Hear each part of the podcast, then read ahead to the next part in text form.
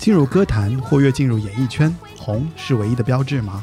如愿以偿，少年得志自是人生的一大乐事。然而，急速飙升的知名度也带来了前所未有的关注和压力。无论愿不愿意，这都是身为明星必须承担的责任和义务。在所有八零后的记忆中，一定有这样一个女生，她唱着“我是女生”，进入万千少男少女的梦中，真如天使一般。但命运的缰绳却困住了这个众人眼中带着光环出现的女生，以至于她的人生路也显得有点崎岖。她就是今天我们谈论的歌唱主角徐怀钰。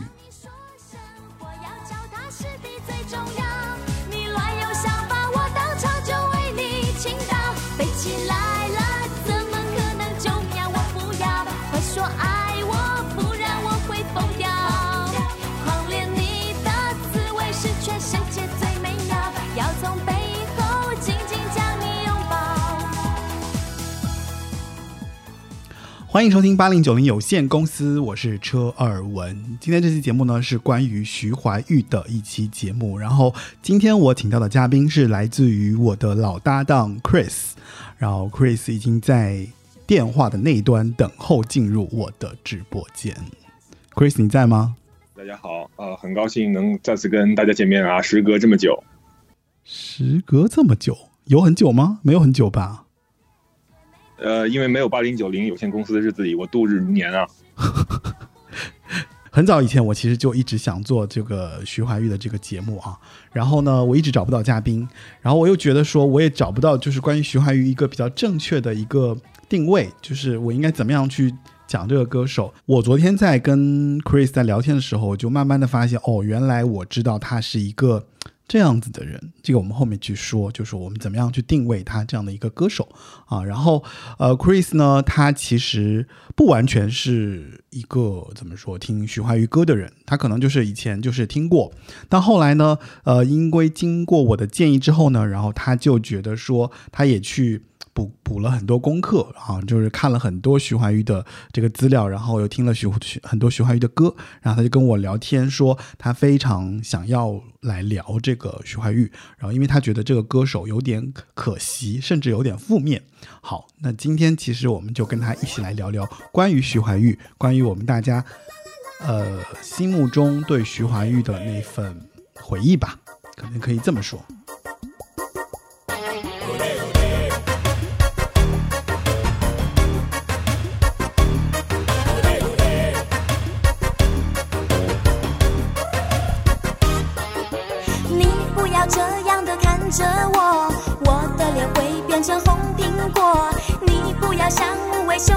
着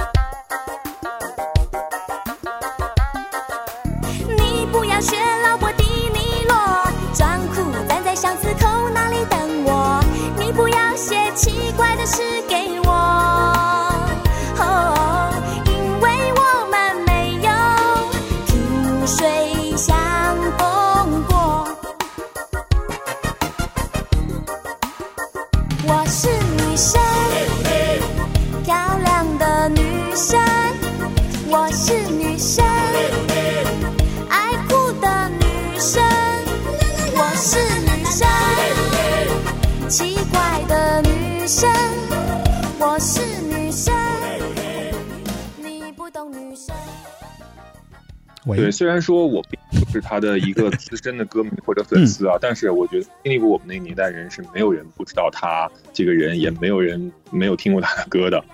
那其实在，呃我小学生的时候呢，就是他是最火的时候，然后那个时候因为他的外形很甜美，然后歌儿也非常正能量，特别适合，就除了一些特别爱轻轻的爱的歌之外，还特别适合小学生来这个演唱，就大家一起还一起跳啊什么之类的。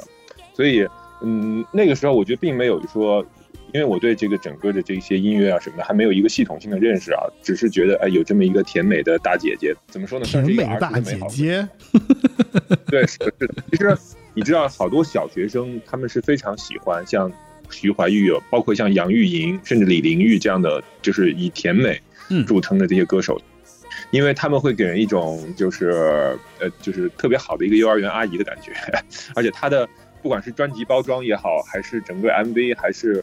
他的整个这个人的造型也好，都色彩特别的缤纷，所以特别讨小朋友的喜欢。然后他的歌曲呢，也是那种就是有点萌的，然后比如说有怪兽啦，有什么那个呃向前冲啊这种，呃有一些卡通色彩，而且卡通元素很多，所以特别受小学生的喜欢。啊，那个时候就是大街小巷真是贴满了五六七八 going 的海报，啊，我印象非常深刻。那当然成年之后，当然因为他他的辉煌期非常短暂了，然后呃，我小学还没毕业，他应该就就淡出了，然后一直到一直到后来零几年再出现，包括一几年再在内地什么一些一些节目再出现的时候，其实呃，你除了儿时的那些比较模糊的回忆，你是没有呃对他的比如说音乐上或者是什么，你再有别的这种这种这种印象的。所以其实做这期节目的时候，呃，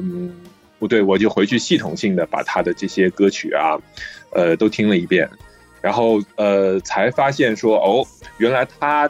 这个人的整个的经历和他的音乐的心路，在我们今天来讲，其实也是蛮有借鉴意义的。对，包括他的一些很忐忑的这些经历，嗯，那不管是像台湾一些综艺节目里说的这种，嗯，什么命理不好啊之类的这种，比较唯物主义的说，就是遭遇到这个时代的大周期啊，嗯或者是经纪公司压榨啦，这种所谓资本洪流的这种冲击啊。那呃，对于我们来讲，其实今天都还蛮蛮值得一聊的，特别是比如说疫情这两年啊，其实嗯，不管是演艺圈也好，还是我们每个人普通的生活上来讲，都经历了比较多的坎坎坷坷吧。嗯，我觉得呃，我看到最近他出来的一些视频，其实有一种洗尽铅华、历尽沧桑之后重振旗鼓的感觉。那也算是一种鼓励，然后当然我们也会从他身上吸取一些，呃，经验教训也好，还是这种对于自己的一些鞭策的东西吧。大家也看到了啊，Chris 做了这么 详细的功课，然后他结合他自己的一些感受。那这期节目其实我们会深度去聊一聊关于徐怀钰的一些啊，就是感就是歌曲也好，或人人的一些命运的一些感受。然后呢，嗯，在开场之前呢，我要跟大家简单介绍一下，就是本期节目已经上架了网易云音乐、Podcast 以及喜马拉雅、QQ 音乐啊、皮艇、汽水儿，对吧？就是所有的这些。呃，播客客户端你都能听到我们的节目。然后，如果你想要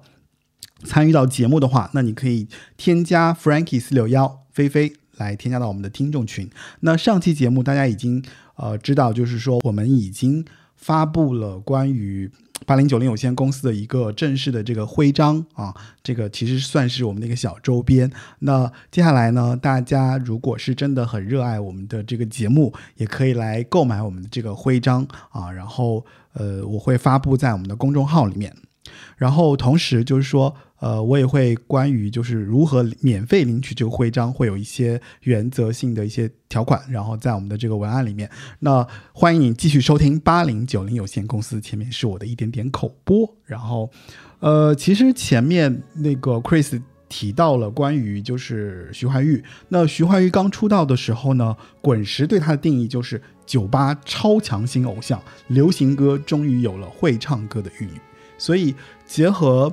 Chris 说的这一切，那其实我们可以来呃很认真的聊一聊，就关于他出道以及出道的专辑，还有就是他后面的一些音乐上的一些怎么说，算是制作人对他的一些做法吧。呃，我觉得其实他的这个作为一个歌手，他的硬件条件其实是非常不错的，就是其实起点很高。从选苗子的时候，制作公司也好，然后包括或者经纪公司也好，或者是各大制作人也好，对他会应该会抱有比较殷切的期望。其实从他的这个歌，呃，整个的这个歌路啊，包括歌曲的难度，其实大家去 KTV 有唱过的话也知道，其实是很高的哈。呃，不管是节奏也好，还是整个的 key，就是如果不是徐怀钰的话，其实当年只有非常有实力的歌手能把这些唱下来啊，特别是现场。你看他现场的，比如说一些演唱会也好，或者上节目也好，他的现场的这个水准和你在唱片里听几乎是差别不大的。这主持人可以讲一讲他在这个阳台上唱歌的这个发掘的经历吗？他唱歌其实有一段就是呃姚凤群对他的这个描述一段录音啊，实际上，她的出道真的就是从一个邻家女孩开始。其实徐怀钰一开始是签在翁向老师那边啊，那哦是翁向老师的朋友，好像是徐怀钰的邻居，那就常常会听到一个小女生在唱歌，觉得声音很好。那有一天呢，他终于就发现原来是隔壁的阳台当中，呃，徐怀钰带着妹妹在晒衣服的时候唱《鲁冰花》。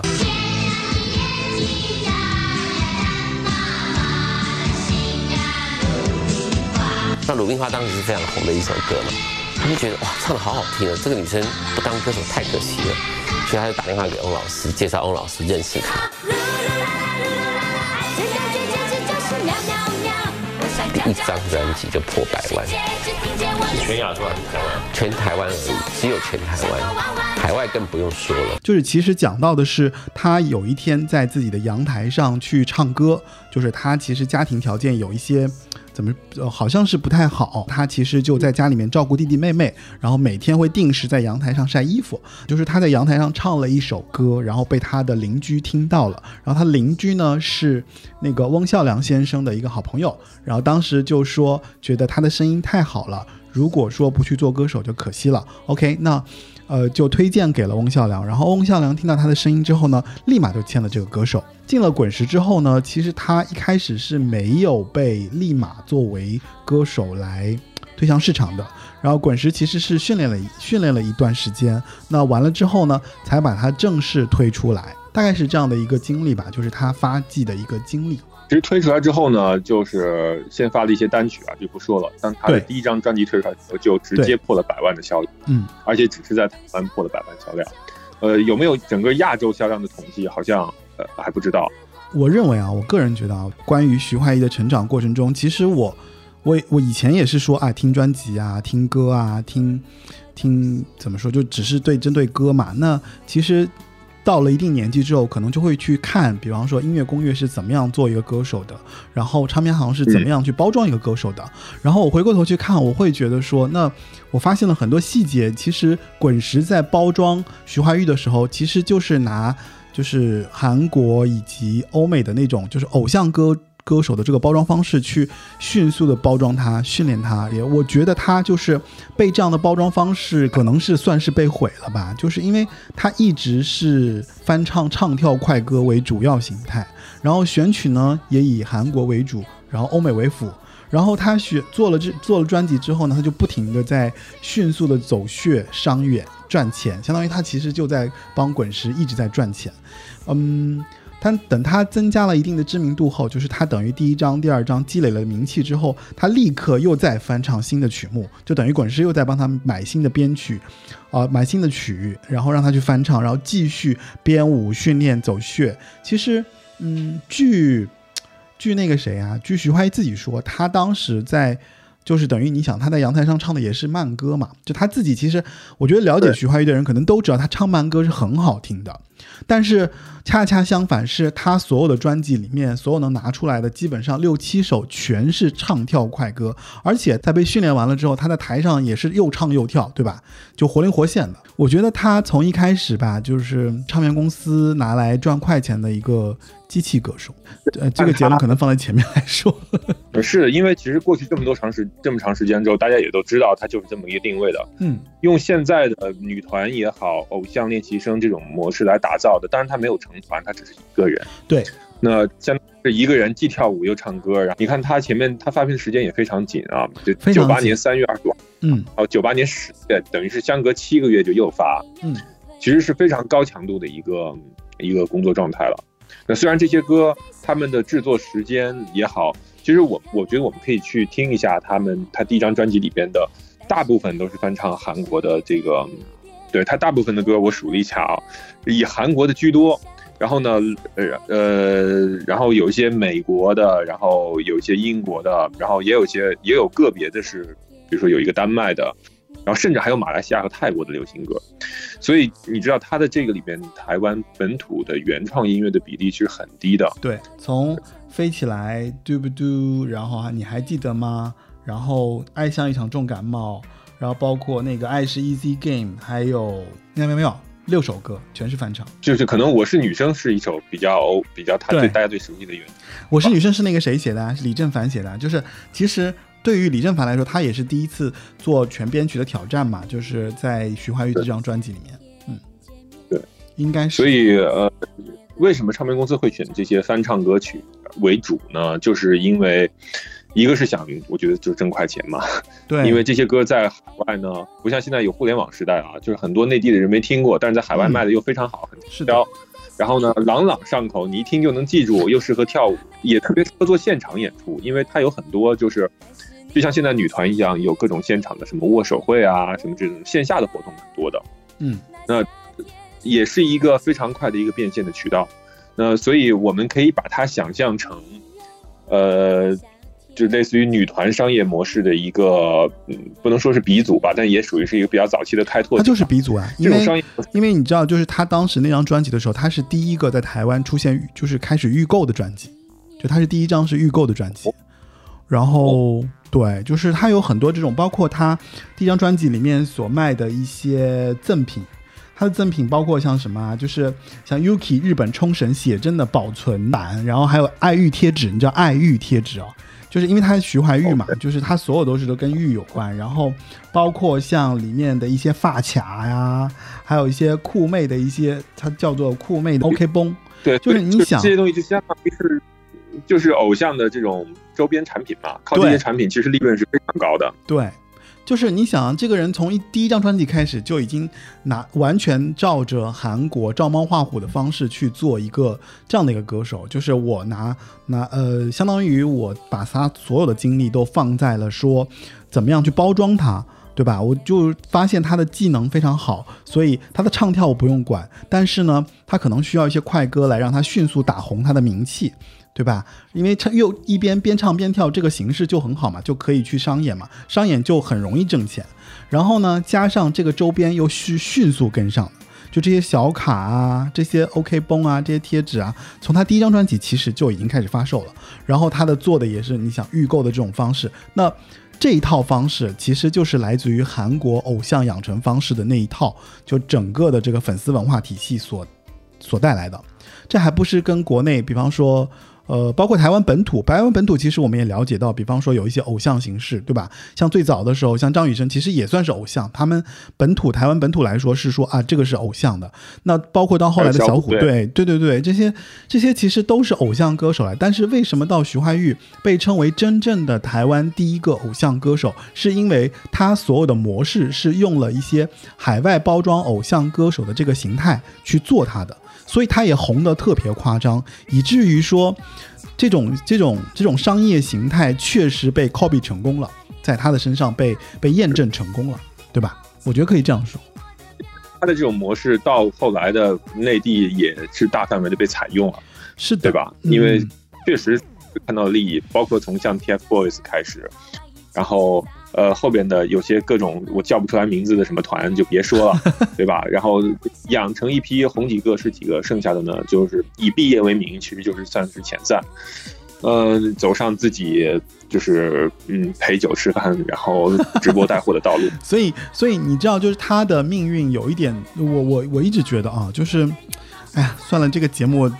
可能第一次在二十分钟的时候就要就要来 来立一个结论，就是就是因为我觉得这个歌手太可惜了，而且。说实在话，我是很喜欢她的，就是在我就是九九六就初中生的时候，就是就觉得这个女生怎么这么可爱啊？因为她是她确实符合了那个十三四岁的那个少年心中那种所有那种元素，对吧？就是呃快乐开心，然后旋律又好，然后跳的又漂亮，就是你会觉得说，那这这个这种偶像就是大家年年轻人喜欢的这个这个东西，所以。我觉得吧，就是联系徐怀钰在自家阳台被挖掘的这个发迹的来看，你就感觉好像似乎从一开始他就被命运牵着走了，就是他他就是被被被被训练、被打造，然后变成了一个唱歌的一个机器，然后去挣钱，然后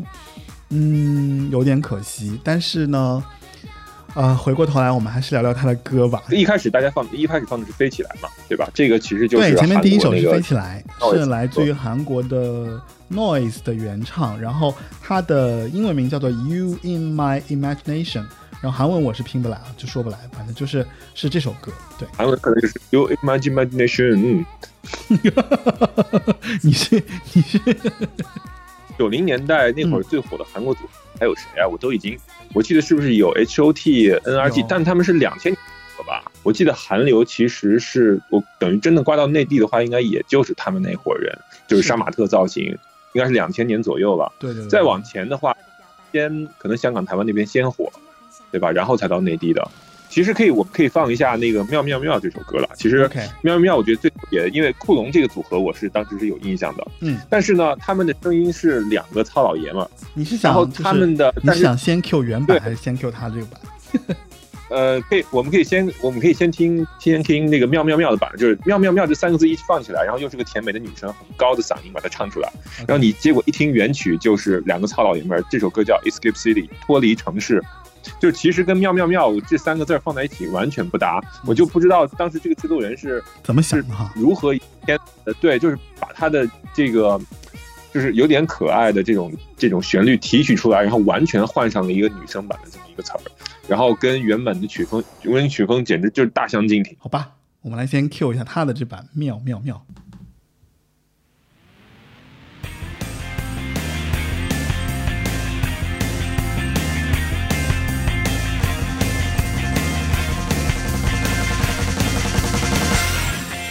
事情发生的太突然，我还不能详细说出整个经过。以前都是听别人说我夏天那，什么时候会轮到我？全世界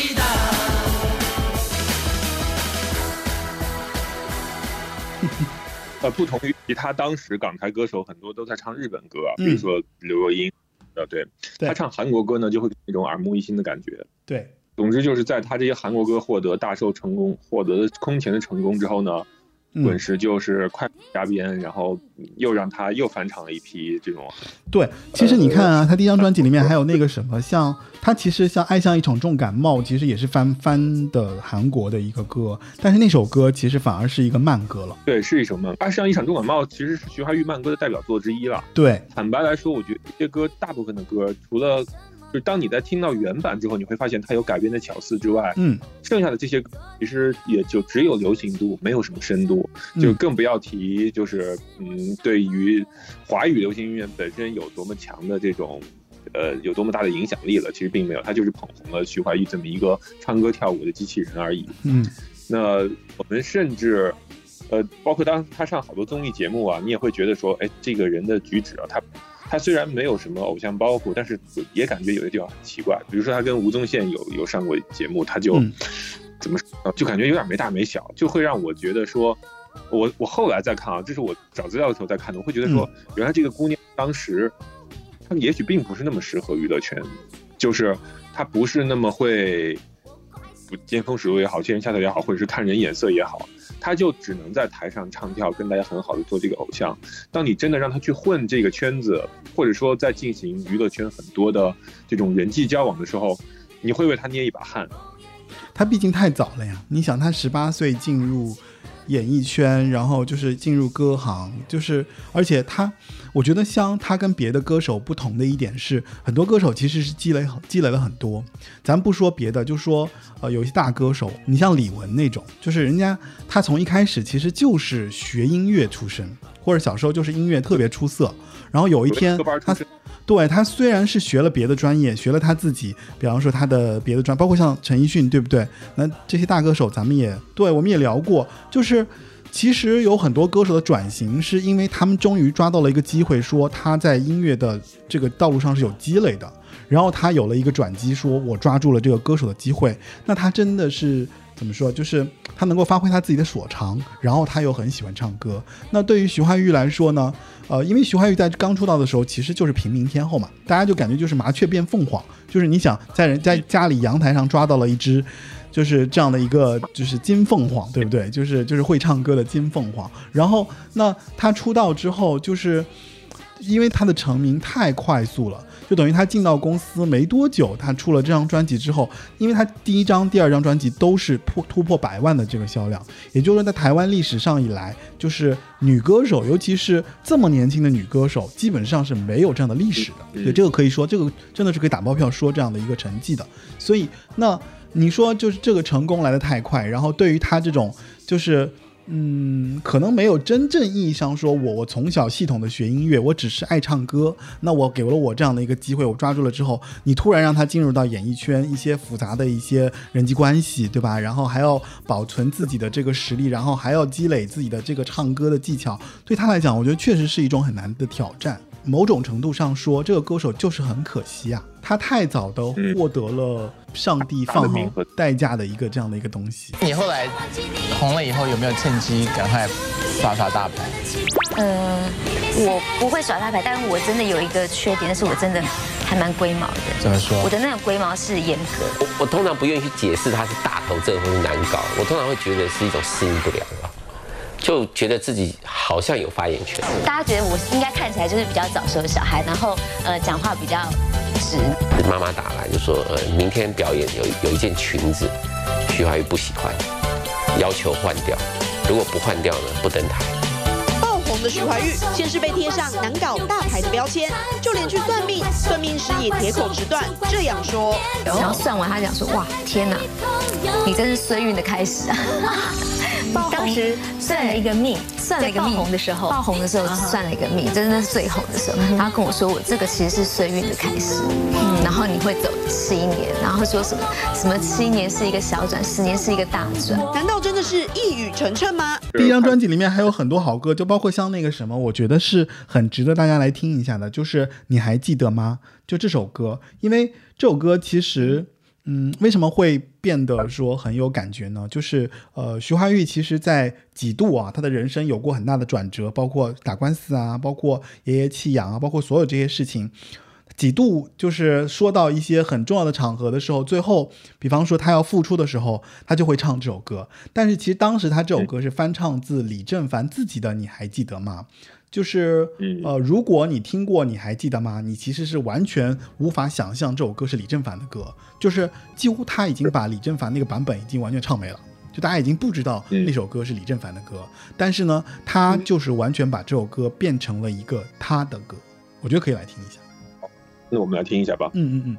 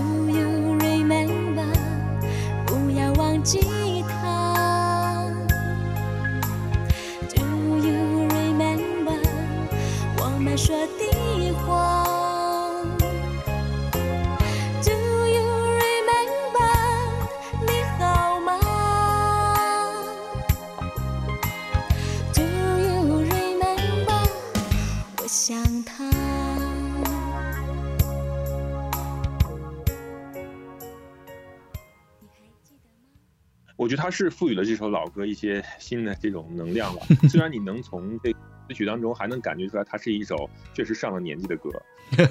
就是他完全唱到了他自己的那个那个 feel 中去啊。虽然虽然有一些老的那种 feel 在里面，但是但是正好被他唱成了就是哎很少女很清新，然后对吧？对初恋的一些回忆这种感觉。所以也证明了他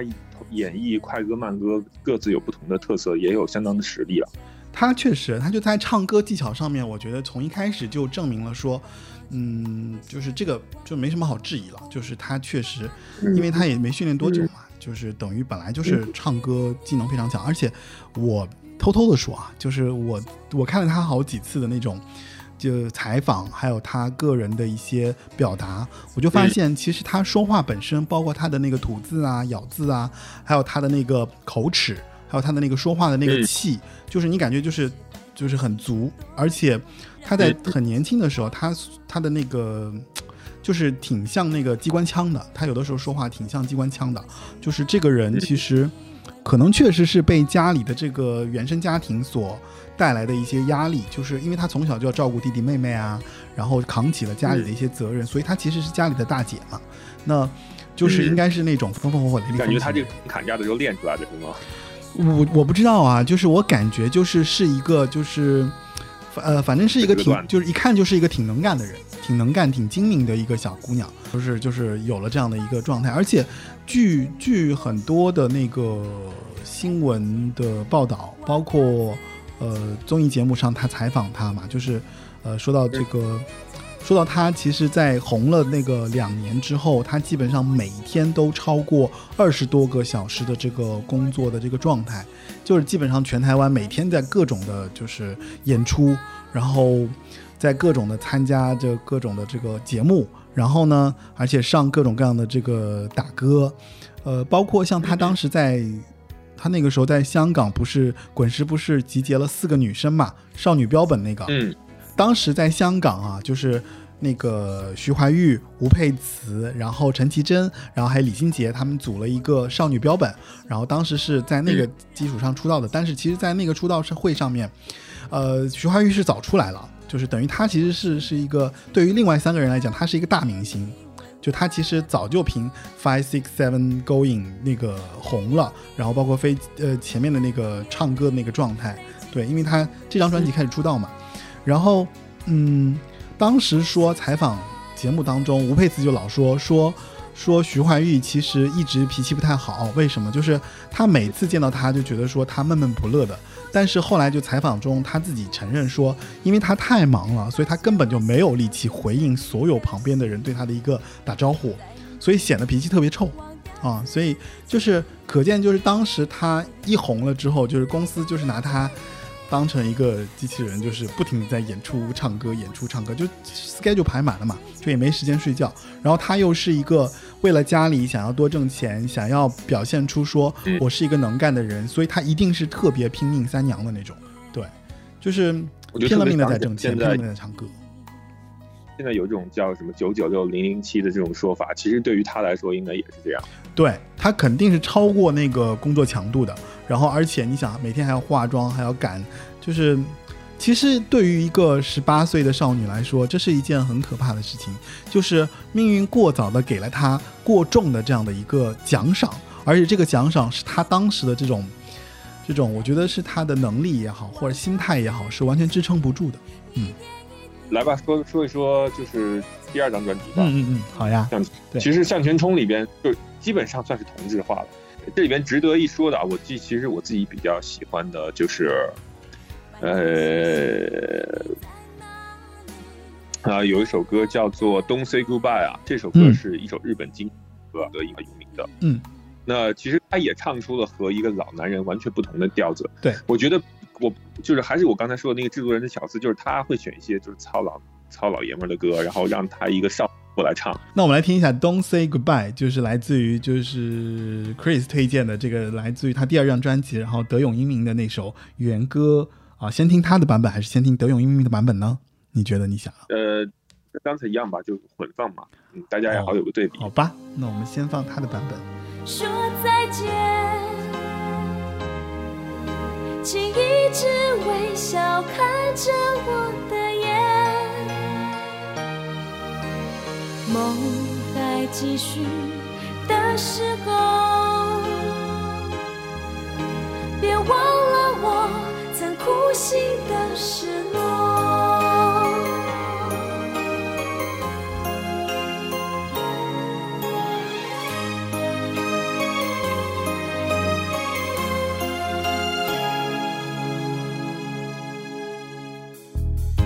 去管这世界还要下多少的雨，没有我在你身旁，不追新乐趣。真情多远也不必担心不珍惜，就怕被时间抢走你。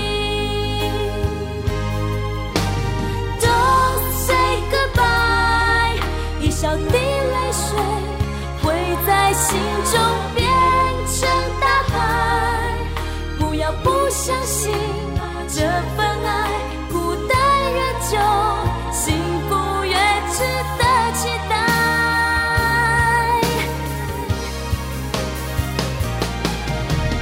因为有你，我哭过。像下过雨才出现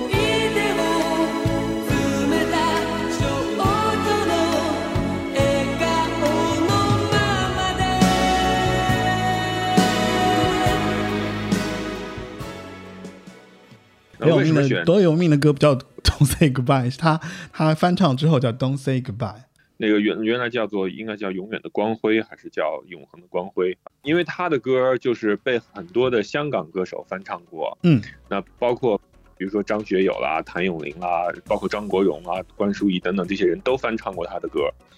那所以说就是，嗯，徐怀钰也找了一首他的歌来翻唱了。其实当就像当年我们说很多人翻唱日本的这个歌，然后变成中文词来唱一样。我觉得吧，就是其实应该说德永英明的歌其实不是特别好翻唱的，就是一般人，就你说的那种，就基本上其实能翻他的歌都是大歌手，对吧？对于一个名不见经传的小歌手上来就翻唱德永英明的歌，嗯，未必是一个特别明智的举动，但是呢，他确实在歌唱的这个角度上，确实他接住了，就是他没有没有把那首歌彻底的，比如说毁掉啊或干嘛，就是基本上大家还是能够听到这首歌非常呃很多风貌的这样的一个表现，而且又带有了这种少女情怀的这种呃歌声，而且。就是基本上《Don't Say Goodbye》的这个情感也是在的。就是虽然咱们说徐怀钰是那种很啊，这个向前冲，对吧？就是那种青青涩的少女，但是问题是她在那个年纪的时候，她居然唱这首《Don't Say Goodbye》，却是饱含了深情，却让大家也听到了一些非常惆怅、非常很多呃很多感情的一面。我这张专辑里面，我觉得还比较好听的歌就是《像《填充》《五六七八勾引》这种，就是。主打歌还有比如说《爱是一道光芒》，然后《爱是一道光芒》，然后怪对怪兽就是也是韩国的那种典型的呃，就是有点可爱的那种舞曲，然后呃，还有就是在他改版的这个 CD 里面就有一首就是大家必唱的曲目，就是他跟任贤齐合唱的《水晶》，嗯，然后也是这首。好像后来也上了春晚，反正基本上是人尽皆知的一首对唱歌了。嗯，然后任贤齐当时也是绝对的巅峰期。那当然，他们唱的这首歌好也不意外，也是韩国翻唱了。那个，我觉得他跟任贤齐的两个人的唱那个放在一起的感觉有一种，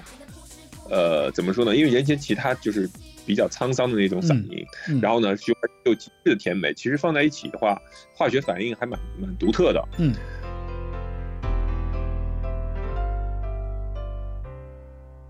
看你的眼睛写着诗句，有时候狂野，有时候神秘。随你的心情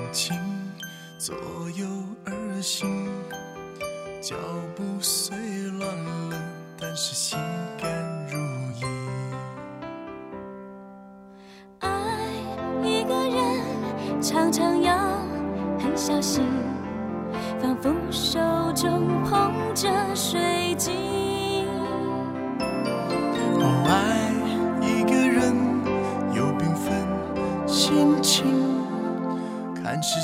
仿佛都透过水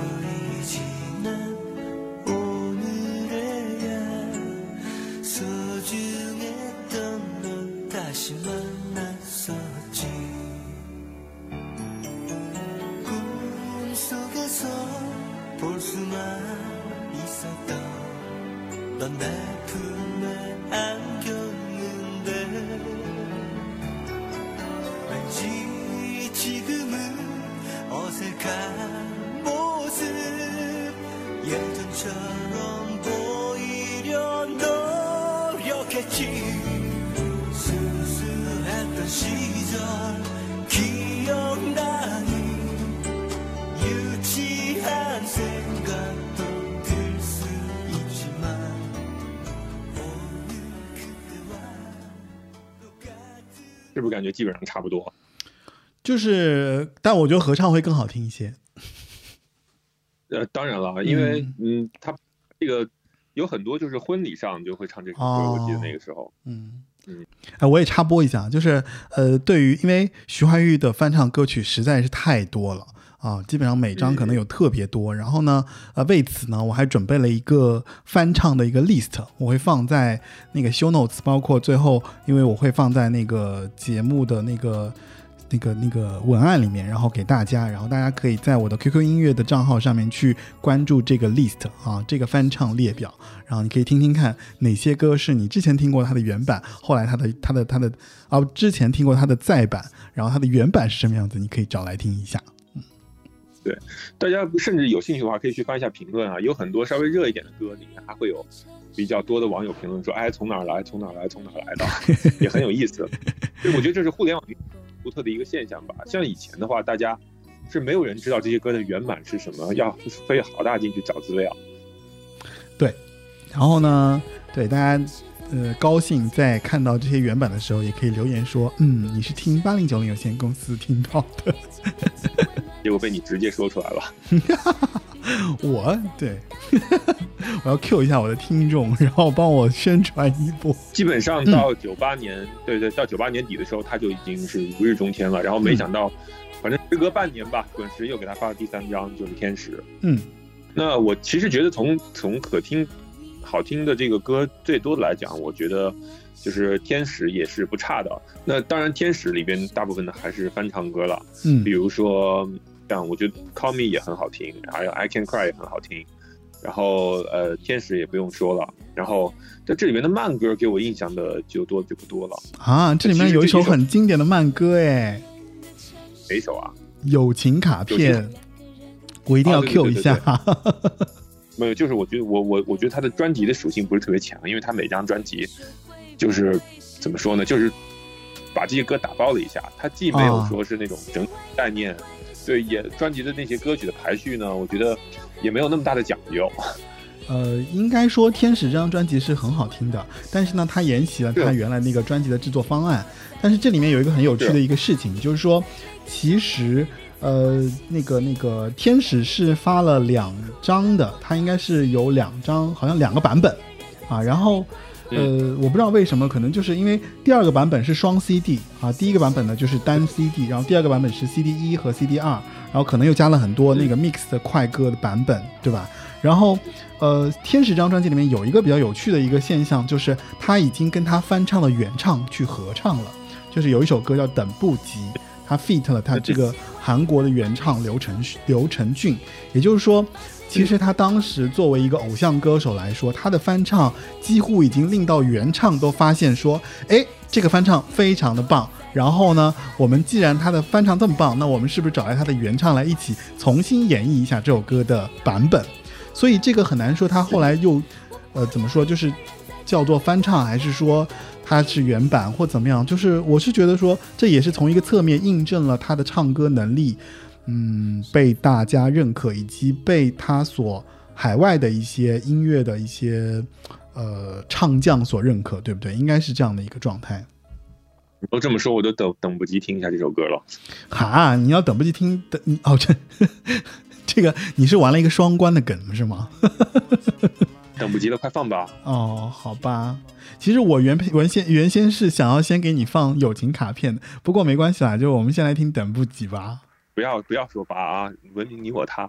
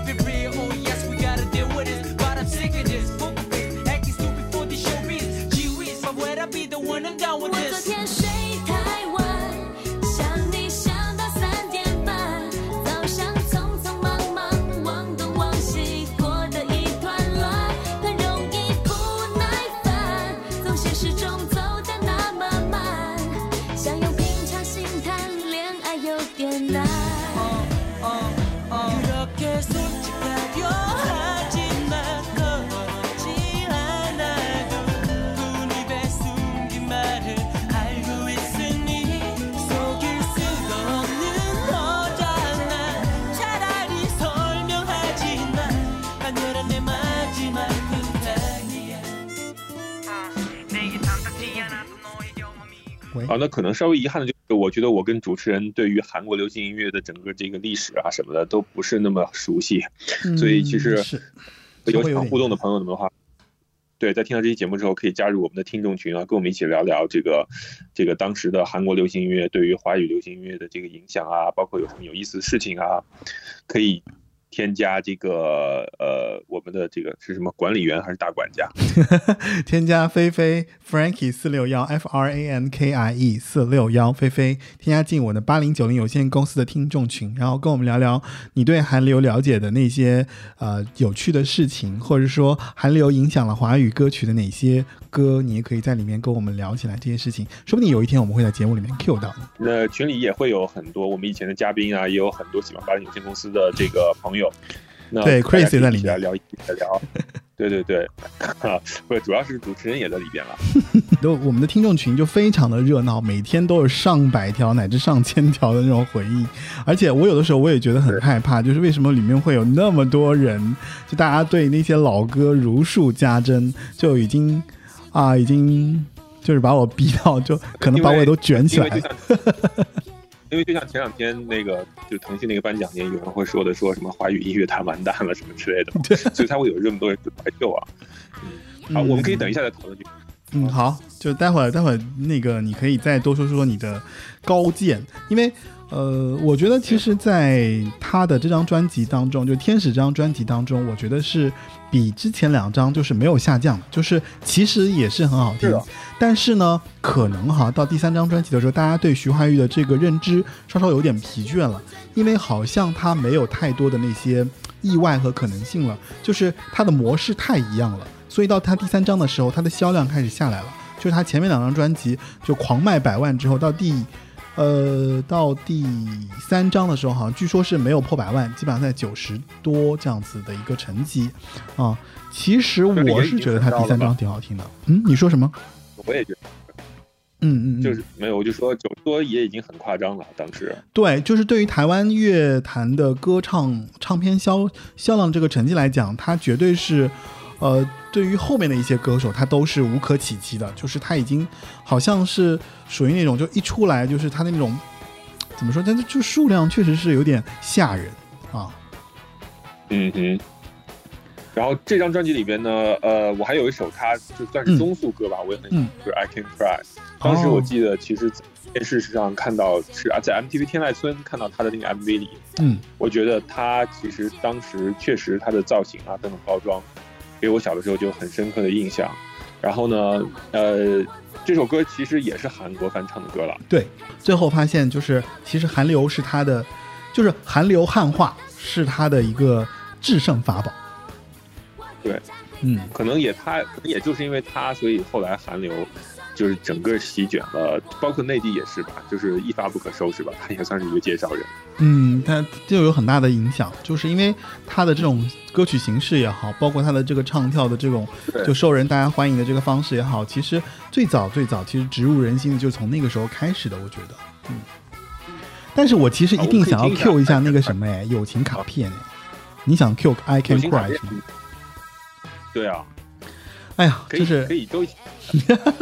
就可见在不管是在就是在大家歌迷的心中，对对于徐怀钰的歌，就是之前我跟那个 Chris 也讨论过，就是徐怀钰的歌太难挑了，因为你会发现，就是一整张专辑里面每首歌都好听，怎么会这样呢？就是无论是慢歌还是快歌，都容易达到一种就让人觉得说，就是很愿意去循环播放，然后循环收听，甚至我记得他最早的时候，你包括像那个我是女生，还有就是像那个呃，我你约我在夏天见面的那些歌，你就会时不常的进入一种状态，说我就是想要重复听，我就想要听那种，就那种旋律，它所带来的那种澎湃人心那种感受，就怎么这么美妙呢？我有的时候我也很难解释。啊，我还是我还是得要尊重嘉宾。我们先来听《I Can Cry》，然后听完之后，我们再听一下友情卡片，好不好？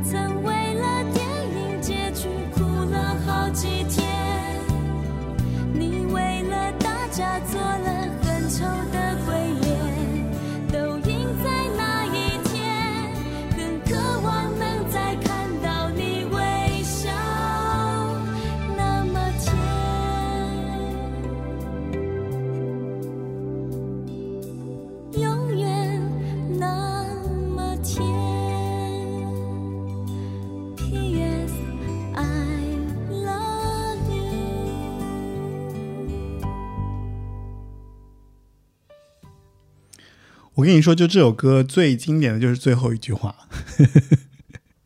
对，因为那个时候大家还不知道，就是在底下留一个敷衍什么什么什么什么什么。对，然后我是从他这首歌里面知道，就 P.S. 就是就是对，再接再加一句，然后 P.S. 是什么意思？然后 P.S. 就是感觉他这首歌很经典的就是就是这句话。嗯，因为他在用一个友情，就一个给人留言信件的这么一个口吻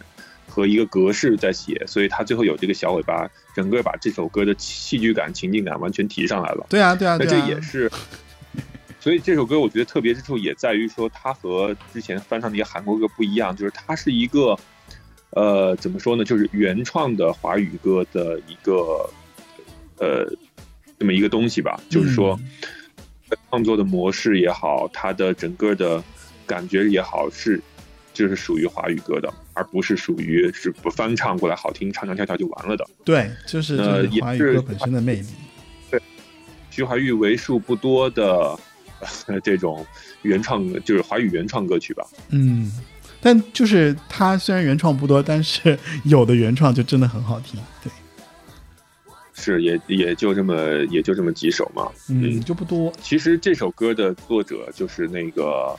呃吴旭文嘛，那个李玟的《暗示美丽笨女人》，这也是他写的。嗯对然后呃那个张学友的《人在雨中》也是他写的，然后陈奕迅的有比如说《拜访一滴眼泪》这些歌也是他写的，然后呃陈洁仪的《入戏太深》也是他写的，反正他作品应该是蛮多的，然后包括还有 王力宏的《去爱》也是他写的。好不容易 Q 到了力宏呃，就是呃好，其实他天使之后就是 Love 了嘛，对吧？对，嗯，我觉得他比较可惜，好像到 Love 就算是顶点了。呃，Love 里面好听的歌也不错，比如说一开始很多好听的歌啊，啊，纷飞、踏浪、对，失踪日记、乱了，我的妈呀，就是也是首首好听的。包括有，其实其实踏浪的歌的整个的曲风，你会觉得，我觉得就是整体成熟了一些，嗯。对吧？不像说呃，比如说就刚才天使那边有一首我觉得最好听的展示徐怀钰唱跳和实力的歌就是《Call Me》，嗯。那但是《Call Me》很明显就是一首比较低龄化的作品，嗯。我觉得这首歌其实我一直觉得《Call Me》是徐怀钰翻唱的歌的一个巅峰，因为它很高哦。很难唱，嗯嗯嗯，呃嗯，其实我们可以结尾可以回顾一下他这首就是高难度的，代表他最青春、最阳光、最时期的这首歌，你觉得怎么样？嗯？可以啊，结尾的时候吧。好啊，嗯，对啊。然后呃，如果如果大家还喜欢徐怀钰的话，可以 call her 给他打电话啊。包括他他的专辑封面，我觉得也有一个很大的变化，嗯，就是你看他的那种天使啊什么之类的那种彩彩的，然后他在傻笑的，然后或者摆一个很好一个很少女的造型，但是到 Love 的封面的时候，就是一个大特写，然后就是她的一张大脸，然后她也没有在以前那种少女甜美的笑了，而是有一种呃很神秘的，然后嘴唇有点翘，甚至有一点点诱惑的，她在往成熟的那个方向去走。对，风格稍微有点变化，就是她前面几张就是特别幼稚，然后特别特别是就是年轻少女的那种感觉，然后搞怪啊、鬼灵精啊这种感觉。友情卡片就是很学生气的那种，嗯，呃就是啊，对吧？有什么舍不得爱爱你，然后等到了，等到了 Love 里面，比如说誓言这首歌，就是誓言就是一个什么什么样的谎言，他就开始质疑爱情了，对他就开始走，呃，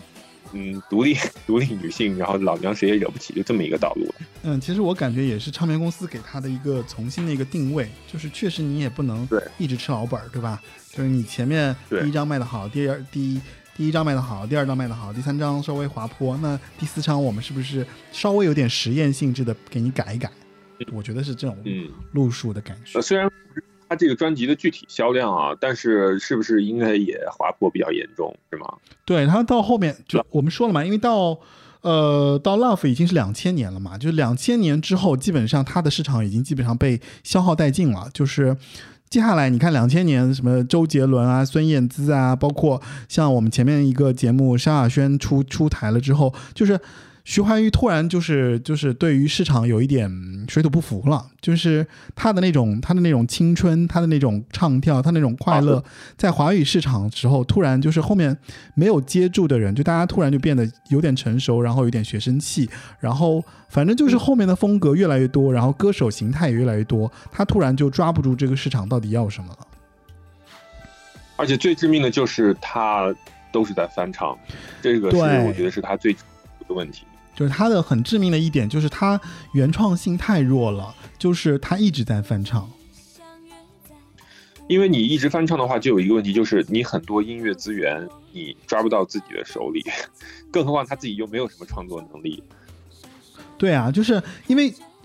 如果说你自己没有创作能力的话，就是公司是必须要给你配那种，就是你知道就非常强大的这个创作团队的，但是不如创作歌手的这个生命力长嘛，就是我自己可以给自己写歌。你就像《生少女标本》里面，他跟陈绮贞两个人的这个发展路线，你也可以看出来，就是说，你看文文青文青创作女就是路走的长呀，就是走到后面还走出了一片天，对不对？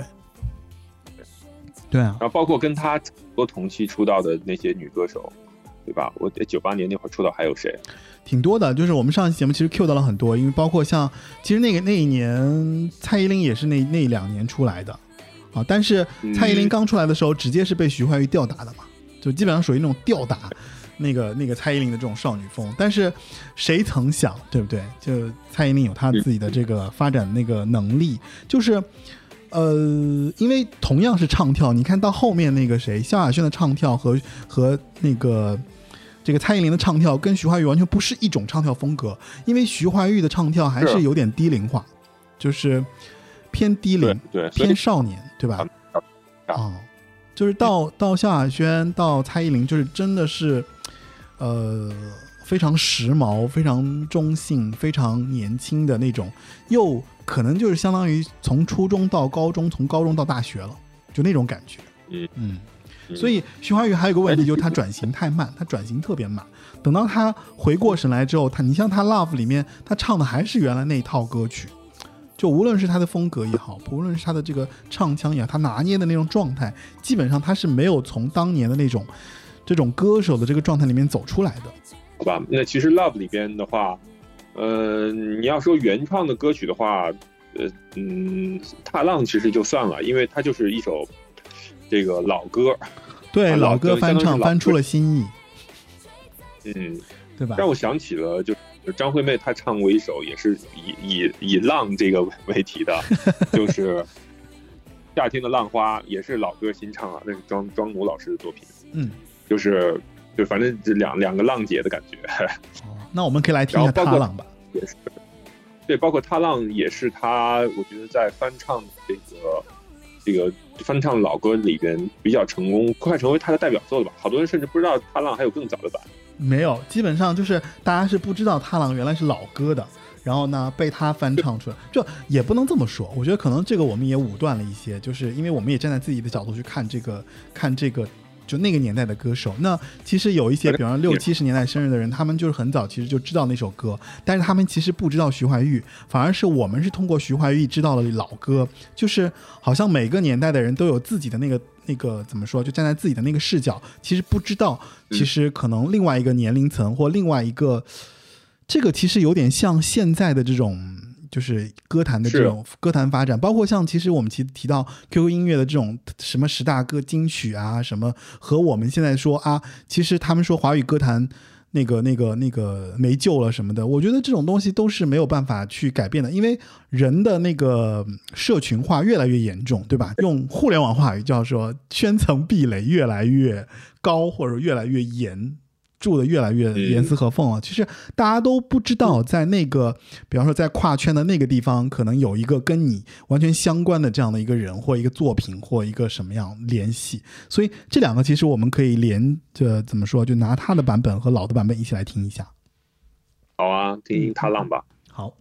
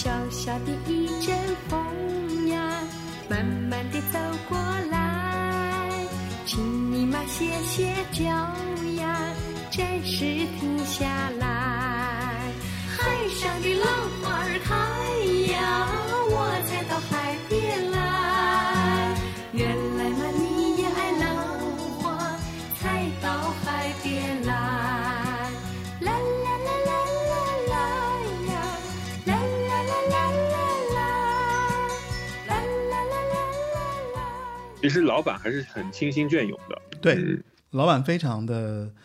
让人感觉就是反正是另外一个风貌吧，就是也好听，对吧？好的，那哎呀，就是还是就是挑不过来，他的专辑真是挑不过来歌。你看他后面两张专辑，一张 Miss Right 和 Bad Girl Yuki，其实就这中间其实这两张专辑也是遇到了他人身上的一些事情了。就后面包括他的合约啊，包括他的一些风波啊，都是在这几张，就是中间就是反正出了出了问题，然后出专辑出了问题，然后又又消失又隐退，然后又出问题，然后再回来说我要做 Bad Girl 什么，包括零反正零七零八零九年吧，对吧？零七年嘛，Bad Girl 就是零七年了，就他好像是最后一张了，我记得。嗯，其实他的那个就是 Miss Right 转投魔岩唱片之后呢，虽然说资源有点下降了，嗯，但里面也并不是没有，并不是没有不能听，没有不能听没有歌歌还是很好听啊。我这个我觉得是歌还是很好听的，就但是包括像 Chocolate Boy 啊，还有像那个，嗯，好像也都是翻唱，就还是就他真的是翻唱太多了。然后哦，那个完美小姐不是对吧？完美小姐不是。对，呃，完美小姐的话，嗯，呃，反正我觉得这两张专辑混在一起说，都代表了他其实最怎么说呢，最下坡路那段时间的一些歌。然后你要说真的有什么，比如说像你像 Bad Girl，他就完全已经走上了，就是也想走性感路线了。从专辑的包装封面来讲，对吧？他就相当于穿的比较清凉，然后很扎眼的那种感觉，然后扭着 S 型。在大家面前出现，然后呃歌呢也是就是从 Bad Girl 里面加入了大量的就是 rap 的元素，然后包括 Bad Girl，包括堕落天使也是属于属于彻彻底底想要转型，只不过说零七年了，那个这种就歌坛已经完全是另外一副新新新时代了，那你如何出来的时候还能够在没有什么好牌的情况下还能够占领市场呢？你除了打回一排之外，呃，好像也没有什么更好的办法。然后，当他一零年左右来大陆发展，想要就是走商演啊、捞金的时候，又陷入了那种什么陪酒这种风波。呃，虽然说，呃，说句不好听的，哪个艺人没陪老板喝过酒啊？但是呢，当你这个事情你你真的不陪的时候，哎，很多微妙的事情就发生了。我我觉得吧，就是你说的这些都非常的，就是已经很准确了，就是我都没办法再去回应说他后面怎么样，就是因为对于他来讲啊，我觉得他从他开始纠结要不要走这种蹩脚的这种性感路线，就是他直接导致了他本身在他 Miss Right 和那个。后面那张专辑《Bad Girl》的时候，就基本上流失了太多太多的老粉丝了。就是当年听他的那些少女唱跳快风快，就是清纯少女唱跳唱作的这个这些粉丝，是我我个人觉得啊，如果我作为当年的这个听他这个粉丝的人来说，我反正后来我是接受不了他的那个风格的。但是，但是我也知道，就是一个歌手他有他自己的寿命嘛，就是他。他那个时候的选择，所以我只能选择说，哦，那我听一些别的歌。我对他反正就是没有太大的感觉，甚至其实据说《Bad Girl》那张专辑，他还找来了，反正欧美很有名的这个这个翻唱的这些原创者，然后呢就做了很大的风格的突破，但是好像真的就起不到太多的水花，似乎。我觉得好像是大家对他的印象已经定定格了，就是只能是在那个九八年、九八年、九九年、两千年的时候的那个徐怀钰，后面大家是称呼他还是大明星，但是他的所有的这些作品也好，创作的这个造型也好，包括他自己再出来，包括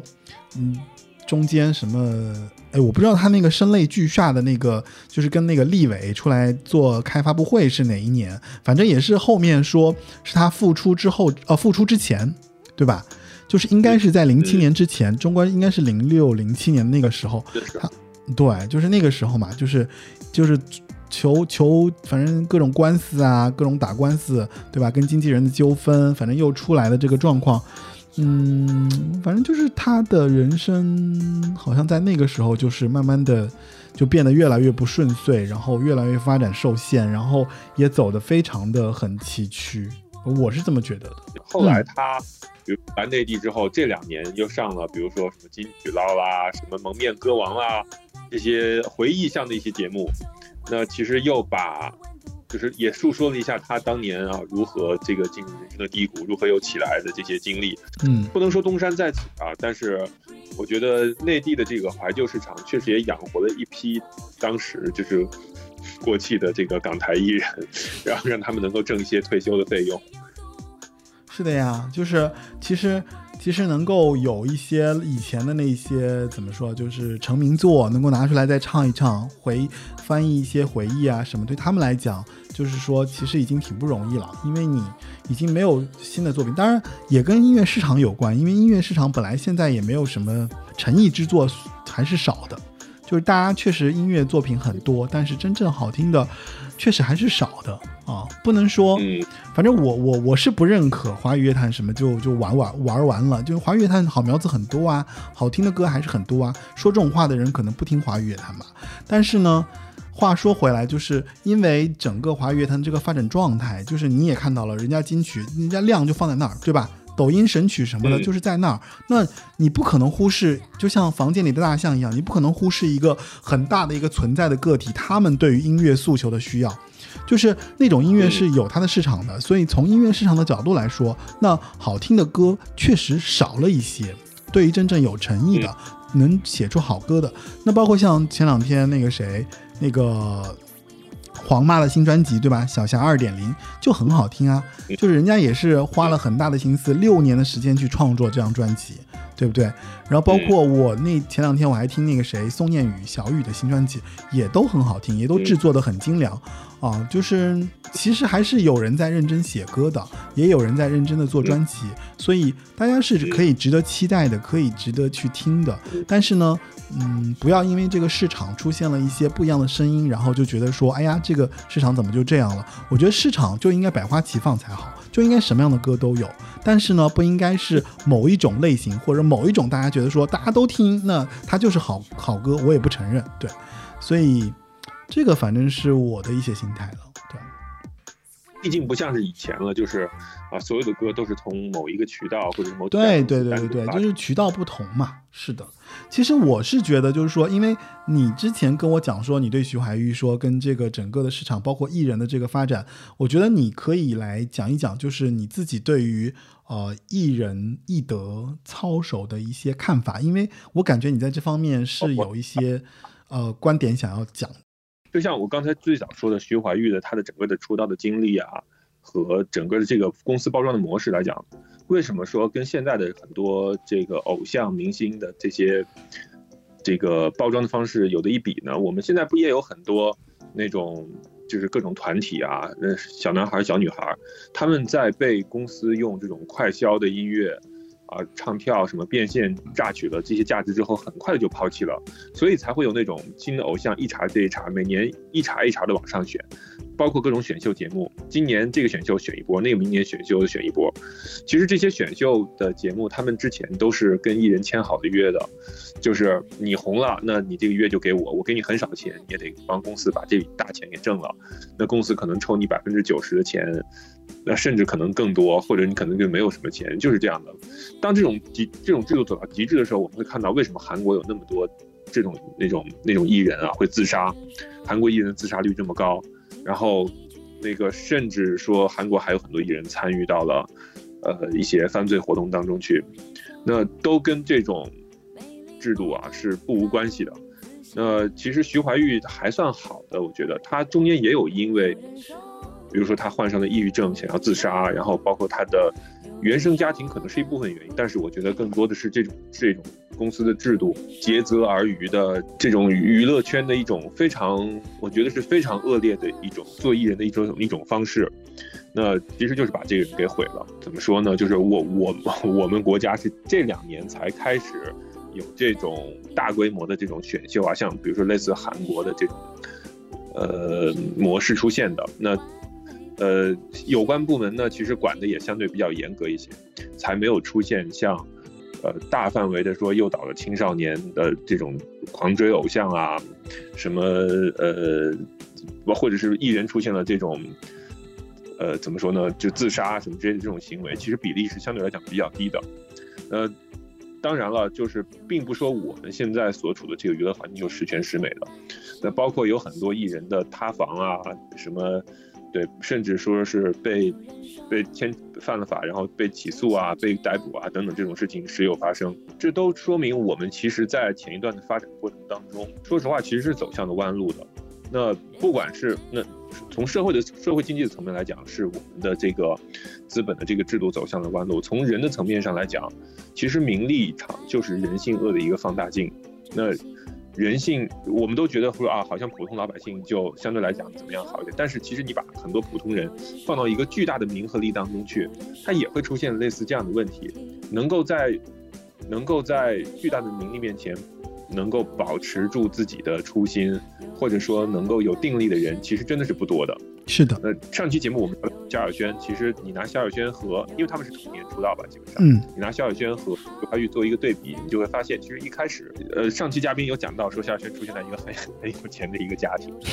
然后那个怀玉出生在一个平民人家，那嗯，我不是在恶意对比啊，只是说，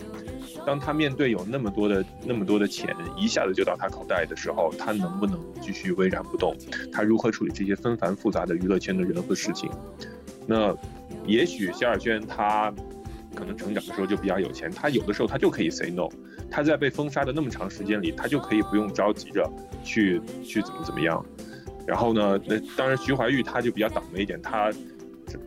他遇到了需要让他去陪酒的经纪公司也好，需要就坑他一直没有工作把他雪藏的经纪公司也好。那呃，包括他跟他妈妈的关系，其实我们作为外人我们是并不知道的。那很有可能是。他妈妈为了要更多的钱，就去压榨了他，让他一直不停的去工作，或者是他自己主动来讲，也都是有可能的。对于我们每一个普通人来讲，我们没有面临到那么大的名利的诱惑，也没有面临到那么多的，呃，嗯，怎么说呢？也有那种就是性方面的这种诱惑。那有很多的。就男艺人绷不住裤裆，这就是大家所有人都知道的了。很少有男艺人就是没有这种问题的，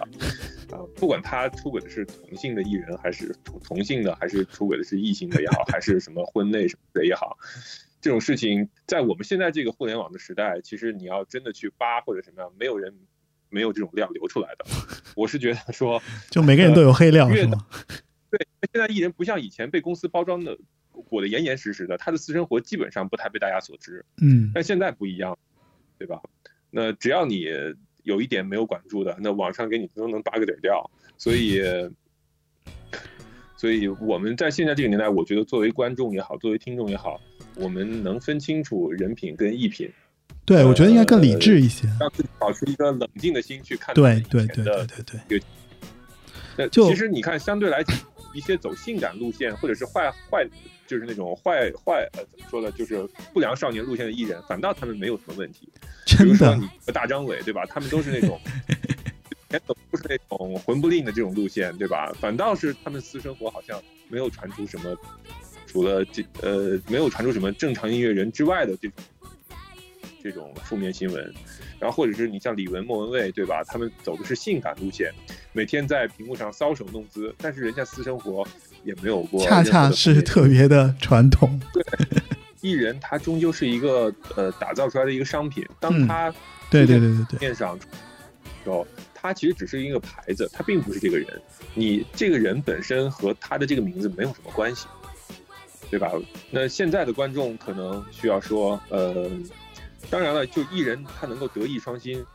这当然是最好的情况，对，肯定是最好的。但是观众，我觉得也不用对于他们抱有。过多的期待和所谓的就是啊，他就是一个完美的人就不存在。我觉得，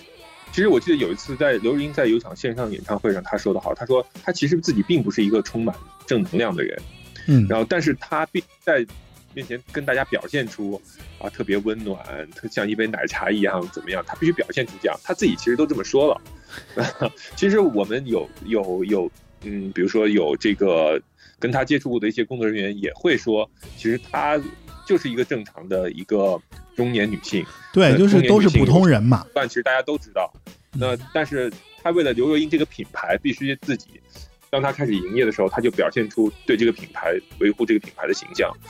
呃，这是一个，嗯，这是现在这个时代，我觉得我们作为，嗯，作为受众，其实大家应该很心知肚明的一个道理了吧？嗯，但是我感觉也得补充一下，就是说。走演艺道路的这些明星来讲，某种程度上说，还是需要讲一些运气和眼光的。就是回到徐怀钰的这个个案来讲啊，就是我始终觉得他有缺了一点点运气，甚至可以说他眼光有一些些差，就是他没有在在他值得积累的时候去积累他自己应该有的，比方说创作力啊，比方说一些好的人脉关系啊，比方说一些特别有怎么说，就是能让他往下走一步的这样的一些一些。呃，延续的一些贵人吧，可能是这样的一个状态，然后加上他自己，比方他的出身，还有他自己，就是你前面也提到了萧亚轩，然后他又是一个在他自己的这个这个人生面前，他其实选择，如果从选择的角度来说，他的选择性不多，他可能只能选择说，哦，我爆红了，然后我要怎么办？那我要面对我的家庭，我要面对我的人生，可能我要对我爸妈负责，可能我要对我自己的弟妹负责，我要对我的家庭负责，我就是要赚钱呢。那公司给了我赚钱的机会，我怎么能不去赚钱呢？对不对？所以站在一个普通人的角度，他的选择没有任何问题，但是他的选择性少了一些。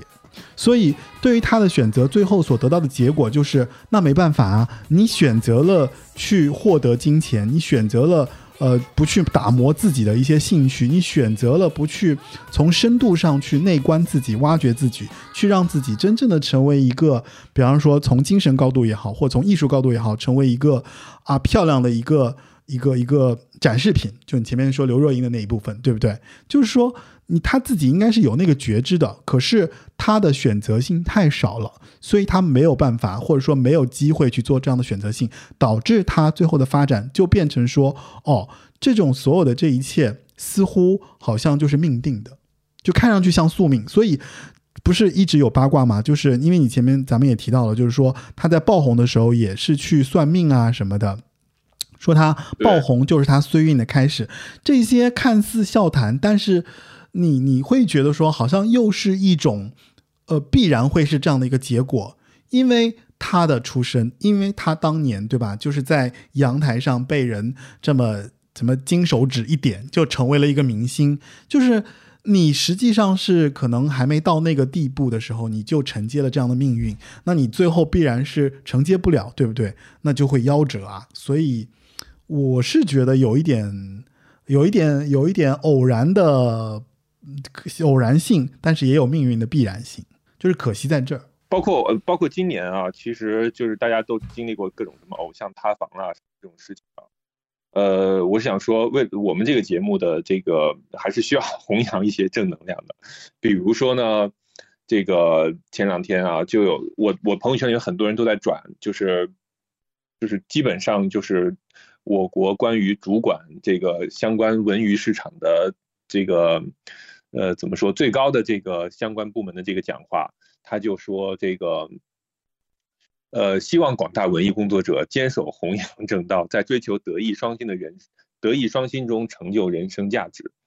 那要把个人的道德修养、社会形象与作品的社会效果统一起来，坚守艺术理想，追求德艺双馨，努力以高尚的操守和文质兼美的作品，为历史存正气，为世人弘美德，为自身留清明。我觉得八零九零有限公司应该好好的去学习一下这段讲话啊，非常 非常重要。你给人压力太大，我我觉得还是这样，就是咱不说别的因素了，就是呃，就就我也要就是回过头来补一句，就是我觉得不管歌手的人品也好，或者说他的这个人就人生的这个阶段也好，我期待的就是他有好的作品，就我关注的就是这个歌手的好作品，对他的作品如果能够让我觉得说很棒，我觉得就值得讲。啊，当然，呃，你说的还有另外一层因素，我们就不详谈了，对不对？就是其实还有一些呃很复杂的因素，这个有一些社会政治因素啊，还有一些很多需要考量的一些原因。那我觉得弘扬正能量是没有任何问题的。文艺工作者的自身修养不是个人的私事，对文艺行风的好坏，所有文化领域乃至社会生态。文学家、艺术家是有社会影响力的，一举一动都会对社会产生影响。嗯，那其实就是这段最高讲话啊，我觉得，嗯，不管适不适用于港台艺人吧，只要你想在这个怎么说大中华区要混，那其实自己夹紧尾巴做人，老老实实演戏、唱歌，其实这是最重要的嘛。哎，好吧，真的是又红又专，对我们是个又红又专的节目。Se.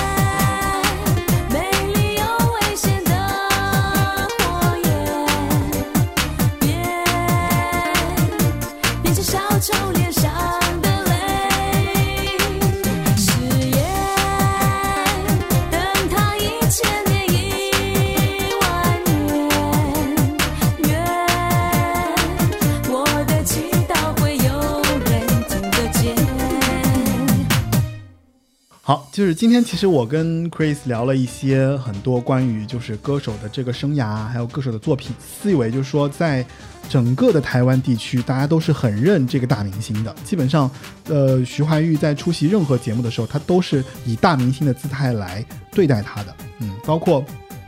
像康熙，他也上了三期，然后都是以说啊，我们采访一下大明星。啊，虽然他状态其实没有我们想象的说好像很很很随和啊什么，他自己其实很有攻击性，不是一个那么随和或者说那么的呃，好像让人觉得说很亲近的一个一个少女。就至少她其实是有一些防范性的啊啊，然后在两千年的时候呢，滚石在走下坡，宣传力度和重视其实也不是特别够。呃，蔡依林后来的那个在百代那个专辑，其实也是在模仿她，公然抄袭，就是包括像刺青啊，还有这个风格啊，就是基本上都在沿袭徐怀钰的整个状态。改签魔岩之后，她走了一个成熟路线，像 Miss Right 以及后来的 Bad Girl 都卖的不是特别就怎么样，然后就是很长很长的一段时间的一个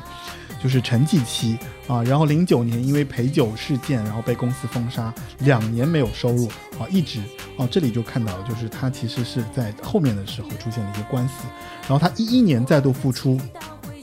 但是官司缠身啊，就一一直是有官司，然后想复出又出不来，想复出，直到近两年他有一些新的作品，他已经基本被沦沦为边缘人和就是国内综艺节目的通告人，就大概是这样的一个状态，就是从演绎的角度，从专辑作品的角度，他基本上就是这样的一个历程